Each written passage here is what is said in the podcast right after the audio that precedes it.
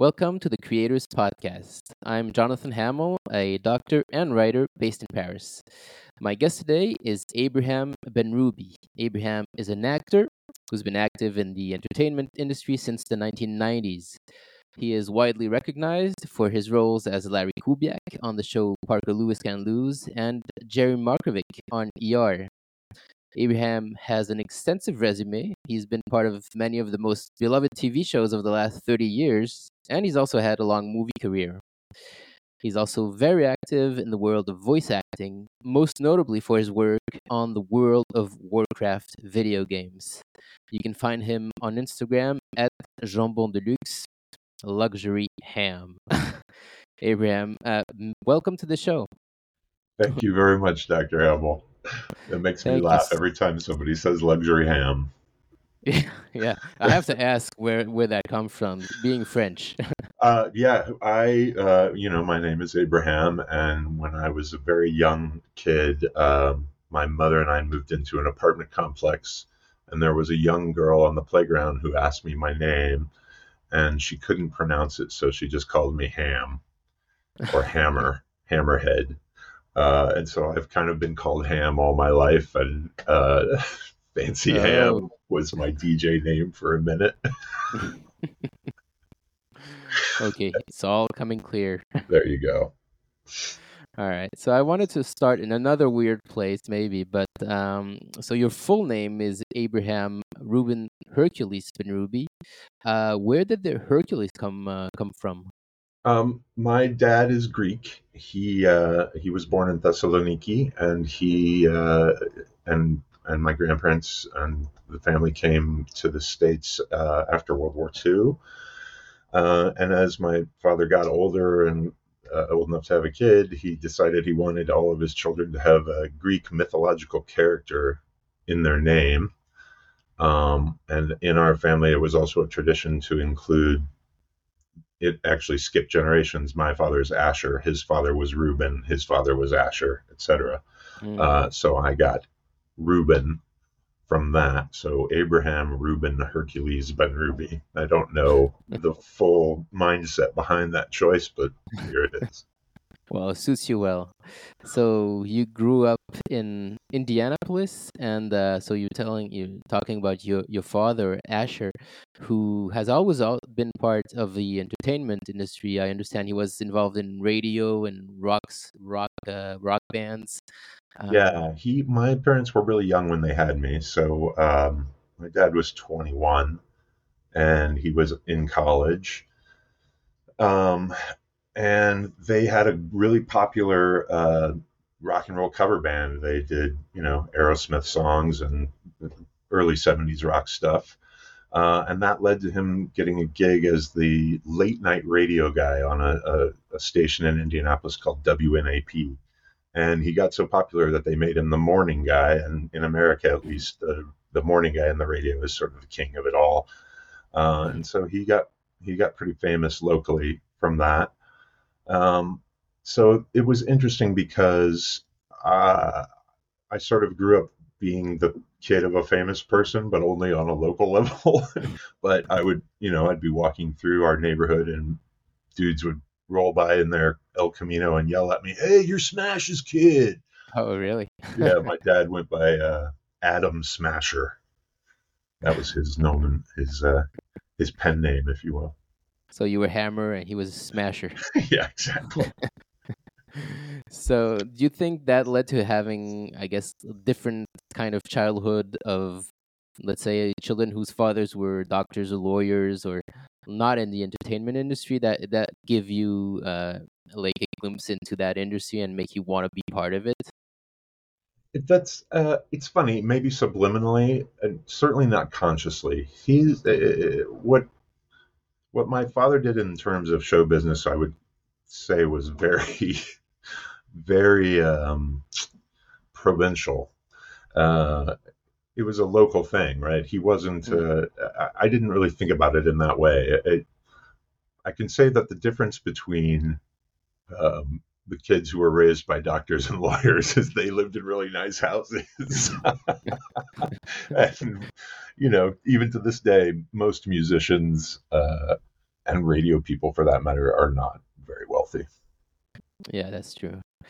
Um, so did you uh, how did you get interested in uh, in acting? Um, was it in high school, middle school? Was it later Uh, in life? You in in fourth grade, um, I started at uh, Indianapolis Public Schools, School 80, and they asked my mom if I was a daydreamer, and so I wasn't doing very well in school, and and uh, they asked my mom if she thought I would want to be in the Christmas play to play Santa Claus, and uh, I did that, which was fine.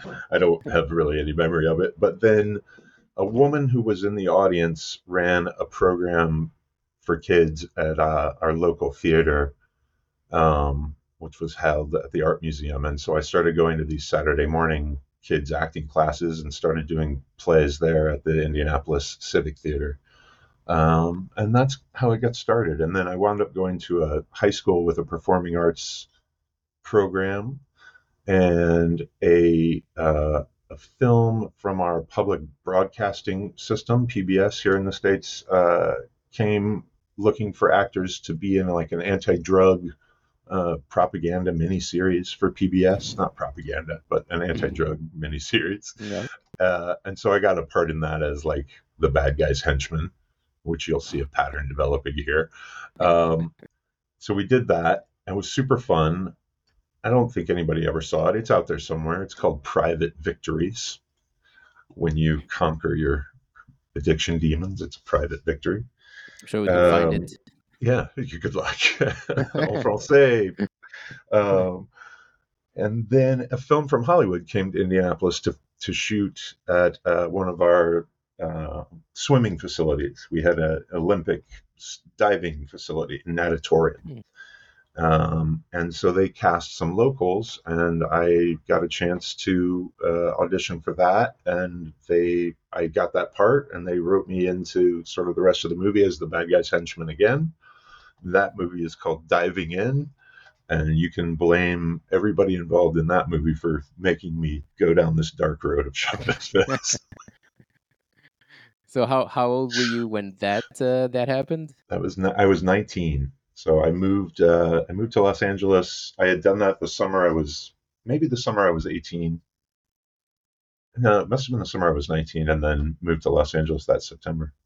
So you just decided that was what you wanted to do when you, you I- moved to Los Angeles? you know it was never it never even occurred to me that it was possible uh, i think especially at that time um, in indiana you we were not encouraged to do anything but sort of follow in our parents footsteps or you know stay local Mm. but all of the actors and the director of that film diving in really encouraged me to come to los angeles and i went out there for two weeks with the money I'd made from that movie. It just went out here. I'm here now.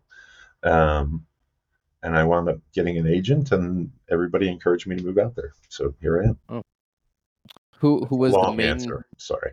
No the, who was the main person who encouraged you and what did they say that convinced you in it, to Um, to do that? that's a very.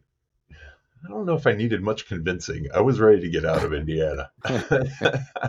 All right. um, I would say that the director of that film, uh, an Australian fellow named Strath Hamilton, I'm not sure what became of him, but he was a, a great proponent of mine.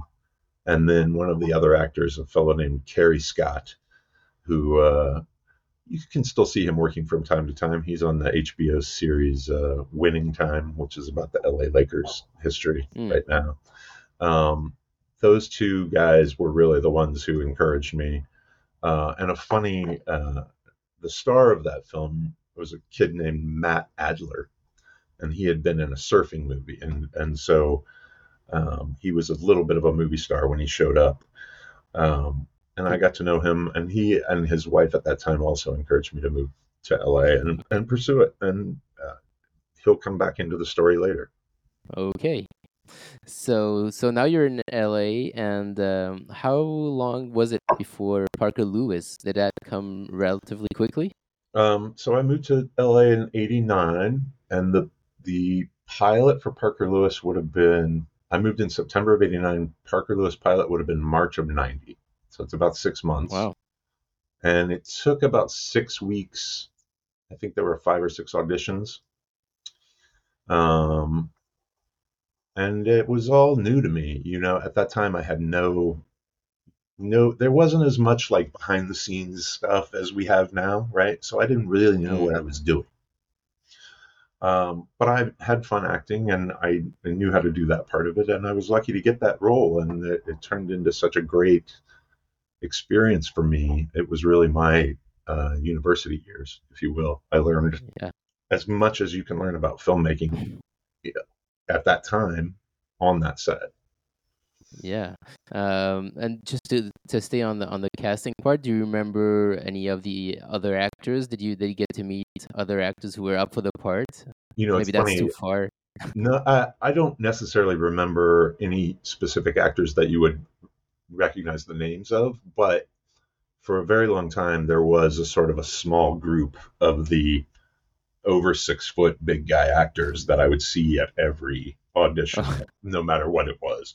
Um, and that included like John C. Reilly and Earl W. Brown and uh, MC Gainey. All these guys went on to do a lot of really great work, and and um, so there was the big guy. Uh, uh, Big Eye Club. yeah, exactly right. So uh, speaking of all those, was three years on the Parker Lewis. Um, what are I guess you you can't really tell me everything that you've learned because you were just starting out. But what did you end up most using in the later years that you learned uh, going to set every day? Um, I think the most uh, useful and important stuff I learned on Parker Lewis was how the camera how the camera is used and why certain lenses and certain shots are used to convey what set of information. Um, the art of storytelling with a motion picture camera, I, I suppose, is really uh, the great lesson of those years. Um, and also just kind of how to deal with show business people. Are they very different from normal people? I don't know that they're very different from normal people, but I have to deal with them a lot more often. so yes, yes. Okay. No, there's a weird uh, there's a weird thing that uh, people who who pursue show business um, there's a weird fragility. There's a weird ego and arrogance sometimes. It's it's a it, you know they say what's the great adage life imitates art and art imitates life right so Um, so the show was super modern, uh, influenced later a lot of later shows. Um, and considering your role specifically of Larry Kubiak, wasn't didn't have a lot of lines, uh, but uh, people really remember you, and I, probably all around the world, right? Uh, when because you, well, you have a recognizable face, but still, that role really stuck in uh, in the mind of uh, a lot of people. My my friend who's next door was like, "I want to say hello to Kubiak." yeah yeah, you will. it's funny Uh, what do you think? Yeah, what do you think brought that on? Um, well, for one, I think everybody in life grows up with their big buddy, right? At least for for uh, males, for men. Uh, when I was in high school, I was the big buddy to a couple of different little guys, and now even as an older man, I have a couple of shorter fellows in my life. There's always a big guy and a little guy. There's a lot of funny cartoons um, the early Merrie Melodies and Looney Tunes, there's always the big bulldog and the little chihuahua. And the little chihuahua is always picking fights and starting trouble, and then the big bulldog always has to get him out. So I think that's what people recognized in Kubiak. And there was also a thing of um, uh, the bully being, you know, everybody's got their bully, whether it's somebody who's actually physically intimidating or emotionally abusive or intellectually intimidating. Uh, we all have someone who scares us in that way. Uh, so you're talking about archetypal characters, and Kubiak fits into, you know, it's it's, it's like as simple as David and Goliath. Parker Lewis Yeah. needed his his Goliath. All right. So moving on, we have to talk about ER, another amazing show. Um, again, I'm curious about the the casting process. You were you were done filming Parker Lewis, I suppose, at that time. Uh, how did you get that uh, audition? Was it just one of many auditions?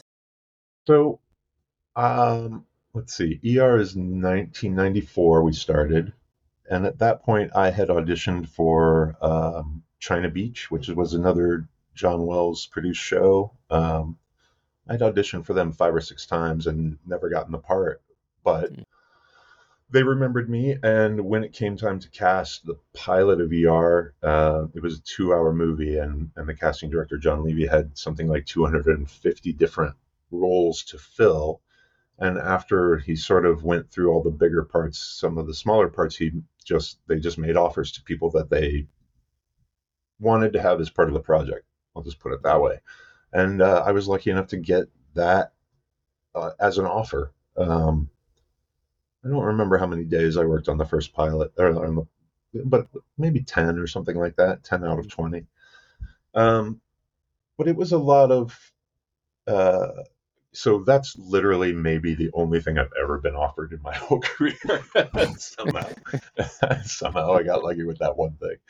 Um, usually you have to audition, but on on that one in particular, I think I had been in to see them enough that they knew Yeah. what I was capable of. Mm. And so, what do you remember of those first days? Did you, you know, you were among uh, many actors who were not well known at the time. Obviously, are very well known now.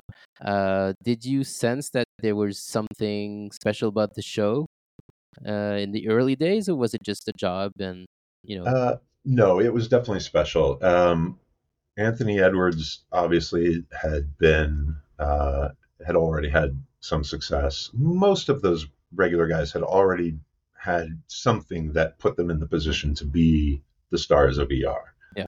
Um, but I do remember it was sort of a unanimous feeling, cast and crew, that we were doing something different because at the time um, television had gotten very formula- formulaic in terms of what you were capable of doing with the camera. You'd have a wide master shot, you'd have a two shot, you'd have an over shoulder close up, Mm. over the shoulder close up, right? Very simple blocking for the most part. There are exceptions, of course. Uh, but ER really broke that. And we tried, uh, the camera became another character in the show, which was Mm. unique and really felt unique at the beginning for sure. Hmm. So you could feel that uh, even while shooting, maybe because the, the Oh, yeah. scenes were longer. It wasn't cut all the time. Correct. Exactly right. yeah. And there was more of a rehearsal process. Like, um, in order to get all that blocking correct, it, it took a lot more rehearsal than you would normally do for a television show at that point. Mm, right. And is that normal? Uh, Twenty days for for the first for the the pilot. because they had shot it as a movie of the week, uh, which at the time would have been like a television movie, a two-hour uh, movie. I don't know if they 100% knew that it was going to be a series when they shot the pilot or not. Um, but Michael Crichton had written this amazing script about his time as a medical student in Chicago, and I think it was just the right timing, the right uh, the right intellectual and, and creative approach to making the show, and the right team of people. It, it's it's just one of those things, a lightning in the bottle. I hate to be so cliche with all my adages and idioms, but um, No, it was uh, it almost. Yeah, it was almost an instant hit, right? It went, it went Yeah.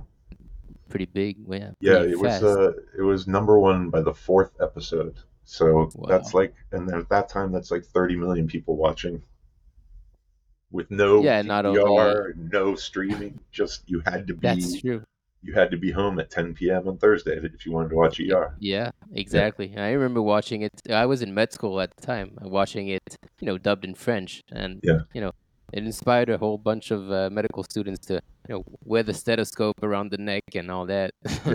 Well, and, and that uh, that came back full circle in a way, as I know um, a couple of the doctors on the show uh, uh, worked for Médecins Sans Frontières, and a couple of Mhm. characters wound up going to work for them as well, Doctors Without Borders. really? Yeah. Amazing. Yeah.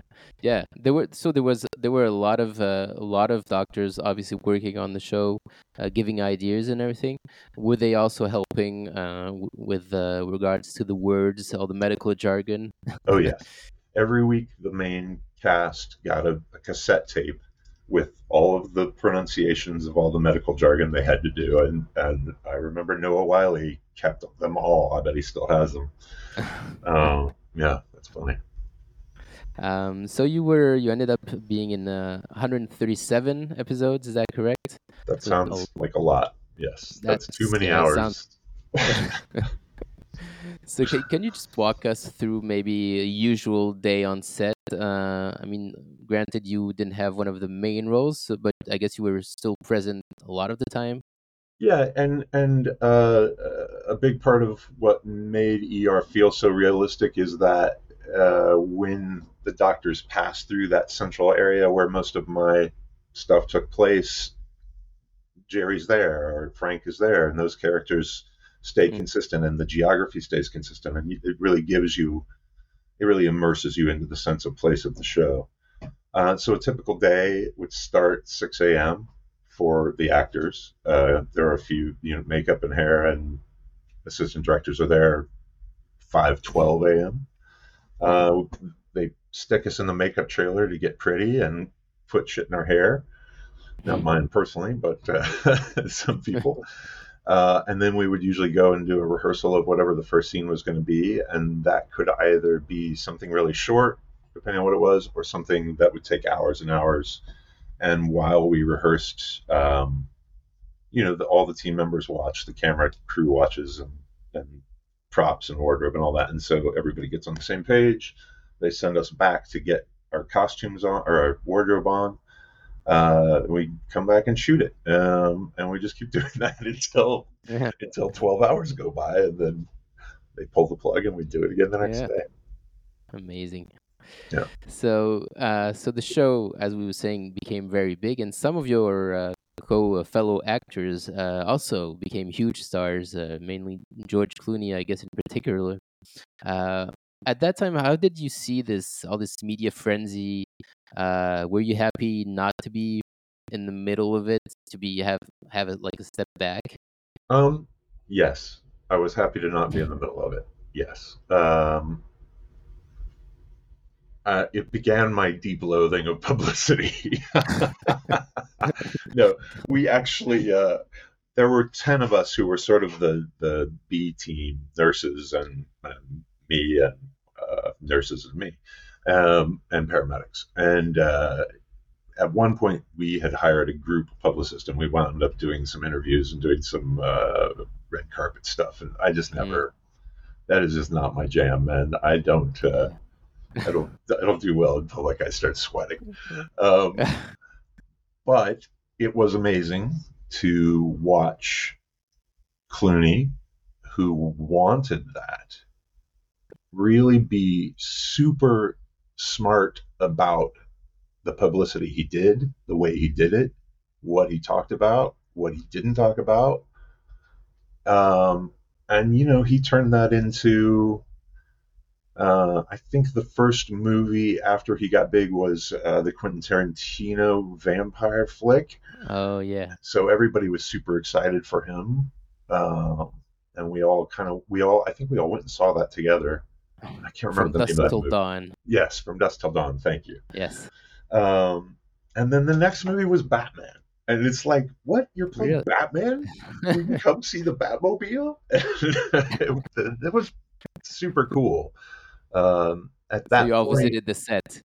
yeah, I mean, at that point, I had, I had, I had definitely worked with some movie stars and met some movie stars, but I had never seen anybody get the leading role in a movie like that, and uh, it was super cool. And I'll tell you, it, uh, at that time, if anyone deserved that kind of stardom, it was him. He is George Clooney is one of the smartest, kindest, most compassionate and intelligent people I've ever met in any walk of life. So I great pride in my brief time associating with him and uh, oh also if any of your viewers want to buy his house on Lake Como it's 107 million dollars.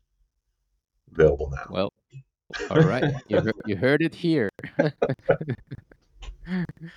you can leave messages if you're interested. Exactly. Contact me directly. We'll take yes. a finder's fee. um, so when people think, I mean, obviously a lot of people out there want to be famous. Uh, you know, with TikTok, Instagram, everything, it's become easier to be famous for you know many things. Uh, now that you've been around many famous people, actors, and others, um, I guess you must have kind of a grasp on celebrity. What do you think people get wrong when they think of becoming famous or being a celebrity? What do people get wrong? First of all, not every celebrity is rich. That's the first thing to know. Just mm-hmm. because you're famous doesn't mean you're rich. Um, the companies that own the sources of information that you learn about celebrities have a vested interest in keeping celebrities at the top of your mind. Mm-hmm. I'll say that. Um, but they're just humans. In the in, at the end of the day, uh, you know, even Steven Spielberg has to poop. Um, you understand that, Doctor, right? Uh, exactly. I see that you know, maybe there's like, maybe Margot Robbie doesn't poop anymore, but for the most part, we all, you know, we're all still human, and I think that if you remember that as you watch not only will that allow you to appreciate what they're doing even more so than you might, uh, because some actors really have to go through some emotional things that most people would not want to go through. Um, so sometimes people earn their celebrity through hard work, and sometimes people become celebrities through dumb luck. I don't begrudge anyone. If you want to be famous, go for it. But you don't get any of the benefits of being famous if you don't first consider yourself a human being and treat everyone that way. Hmm. Good. And now I have to invite Margot Robbie just to be sure. Yes, please. And do ask her about pink because people are worried. All right. Um, pink. It's pink pellets, doctor. Is there anything wrong with pink pellets? okay, I'll keep that in mind. All Sorry. right. Anyway, so, right? we'll see. So anyway, you uh, you left ER after a few seasons, um, and so I heard you uh, on another podcast uh, say that for the three next years, uh, three following years, you only worked as an actor for a total of eight days before returning from the sh- to the show. Um, so was that by choice, or were you doing a lot of auditions, or just you wanted to take some time off? Not by choice. Um, Not by choice. I got really tired of doing ER. It was hard. It, it got hard. It got to be uh, more hours. Eh, it's too hard to explain how it got hard. But the point being is, I had to step away from that for a minute. Um, and then I just didn't work. I just didn't book stuff. I, I did a couple of really high profile jobs. I did a Coen Brothers movie, but I only did one day.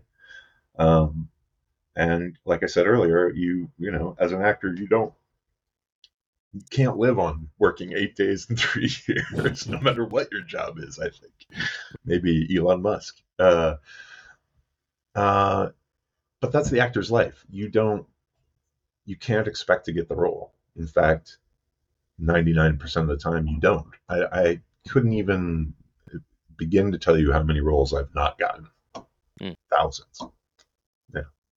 Uh, so those three years were weird, and I. It was interesting. It was a little reset for me, and then as I sort of recollected myself, then I started working again uh, and I got to go to New Zealand and make a great movie called uh, Without a Paddle with people that I'm still friends with. And mm. It's a strange life, the actor's life. Yeah.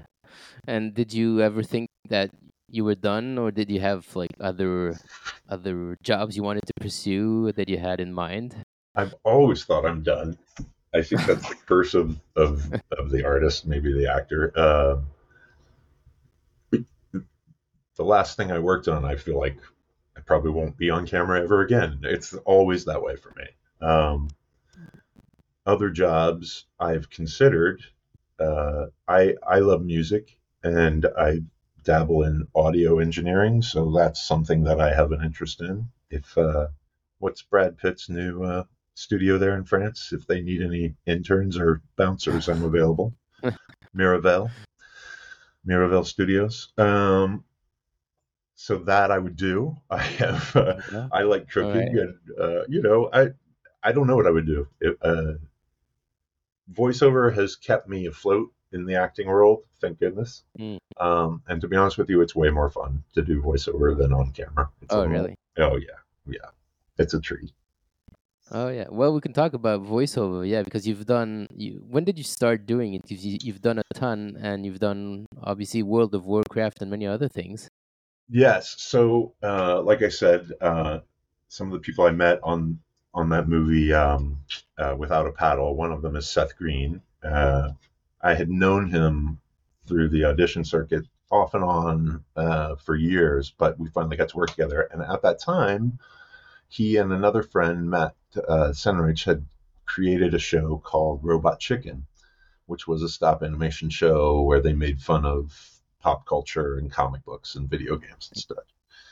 And he showed us the six episodes they'd made in his garage in New Zealand, and I was and well, we were filming in New Zealand, and I was I just fell in love with it. I thought it was really smart and funny and silly and dumb, and I was like, I want to do I want to do this. I want to be in your show.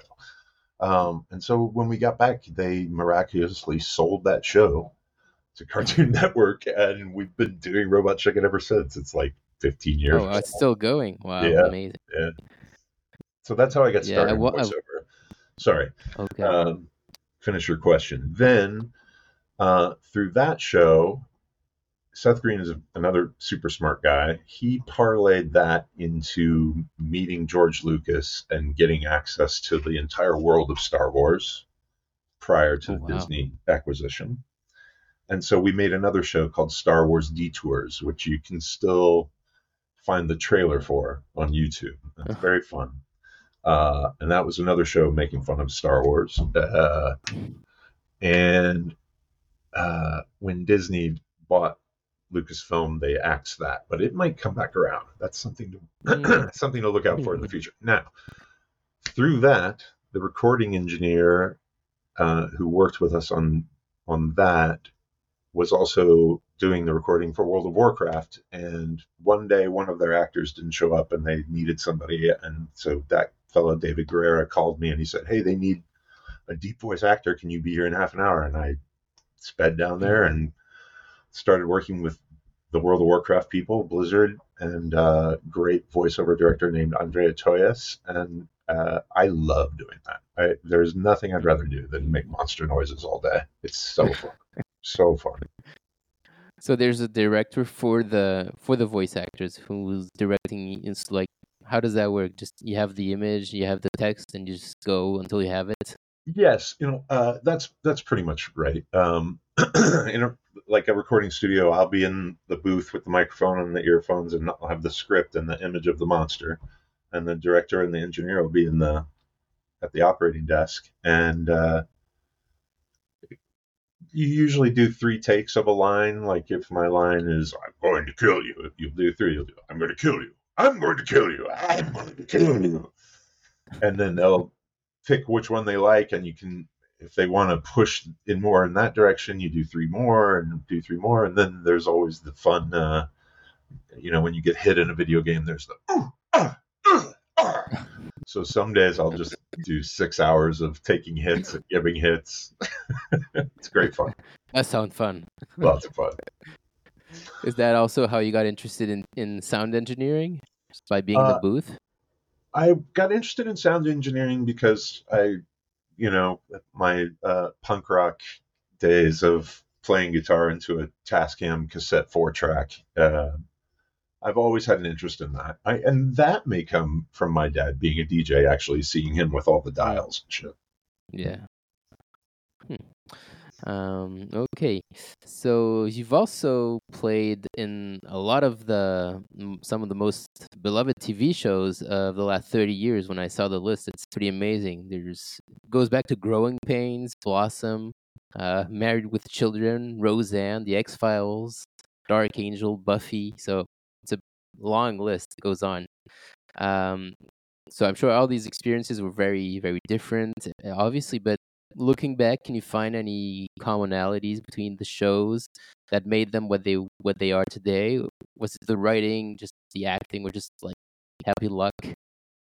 In terms of me being a part of them, commonality, or just in general? Uh, in in in terms of uh, like the content of the show and how how it just uh, you know became part of pop culture at the time. yeah. Um, I mean, TV is so huge here. It's not as huge in Europe that I'm aware of, but Mm.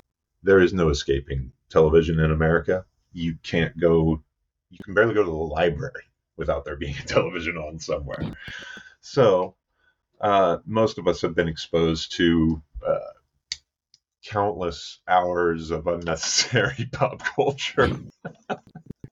and um, it's always amazing to me to see what what can become a hit. Like uh, you mentioned, Buffy the Vampire Slayer, and that's that's a show that probably shouldn't have been as interesting as it was, but because of the group of people involved in it and the way it didn't take itself so seriously, it it, it resonated with people, and uh, I, the idea of escapist fantasy, I think, is the appeal behind those kinds of shows. Uh, Star Trek, you know, Star Wars fits in that as well. Uh, if you have a boring day to day life of drudgery or working retail or something that you're not into, you can escape into those kinds of things, and I, I think that's Yeah, why. sure. I think that's why those kinds of Yeah, shows are so uh, popular. Power of the a good story, basically. Power of a good story. Um, so you've also now you've told me that you prefer voice acting, but you've also been in a lot of movies. Um, what are the different kinds of pleasures or challenges of being on a movie set uh, compared to just being the one day or many years on a TV show? Big difference is time. A movie usually is a much slower pace than a television show. Uh, an episode of ER we shot in eight days, uh, and a movie of the same length might be like 21 days. Hmm. So um, it's also a movie is uh, most films are more of a director's project where uh, there is a distinct leader. A television show usually has more of a committee, a group of writers and producers who make decisions as opposed to just Mm. one guy. And the director is almost there to serve that committee. Um, usually the material on television is more uh, general, a little more generic, and films get a little weirder. Uh, I, I'm, I'm all for the weirder the better. One of my favorite filmmakers is Gaspar Noé. Noé. Oh yeah, yeah, So he gets he gets the good weird ones, right? for sure. Yeah. All right. Uh, so I wanted also to talk about uh, uh, other kinds of arts. You mentioned music. Uh, how about literature? Are you a big reader? Uh, and are there any any books like either related to acting or not at all that that had a profound impact on you that you'd like to share? Yeah, I, I'm, I'm a huge reader. Uh, I grew up reading fantasy and science fiction and crime fiction. I'm a giant Tolkien and Sherlock Holmes fan. Um, probably reading is what really got me started acting, pretending to be Spider Man or pretending to be Bilbo uh, in my mom's basement. um, I, I don't know. There's a. Uh, I- I'm not going to be able to remember the title. I should have looked this up. There's a William Goldman book about show business that's well worth reading, but I can't really recommend any other show business books. um, I just finished the um, John Waters' new novel, uh, Liar Mouth, which is excellent. I hope he gets to make a movie out of that. Um, I read the Yuval Noah Harari books this year, uh, Yep. uh, which are exceptional and really can those will change the way you think about things. Yeah, those are amazing. Yeah, um, the Karlov Nosgard books are also uh, if you're a reader and you want to read something that you wouldn't think you'd like and it just captivates you entirely. Those My Struggle books by Karl Ove Knausgaard, uh, exceptional. It's Carlo. Karl Ove. Let me make sure I'm not messing it up.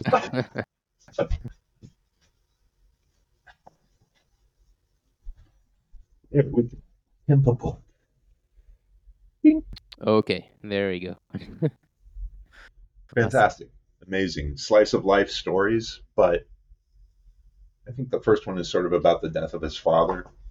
His boyhood struggles with his brother and his father. Really interesting. Uh, so, um, it's hard to watch movies because books are so much better. Sorry, I'm making noises. Um, no, I'm an avid reader, and I encourage everyone to read as much as you can. Local library. Yes. Your library is a wealth of information.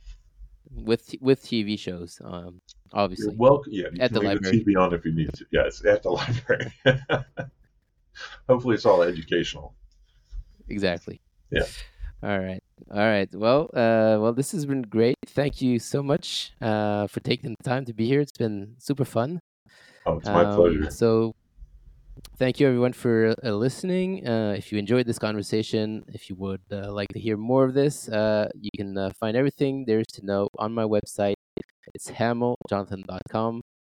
So, thank you, everyone, and see you soon on the Creators Podcast. Bye bye.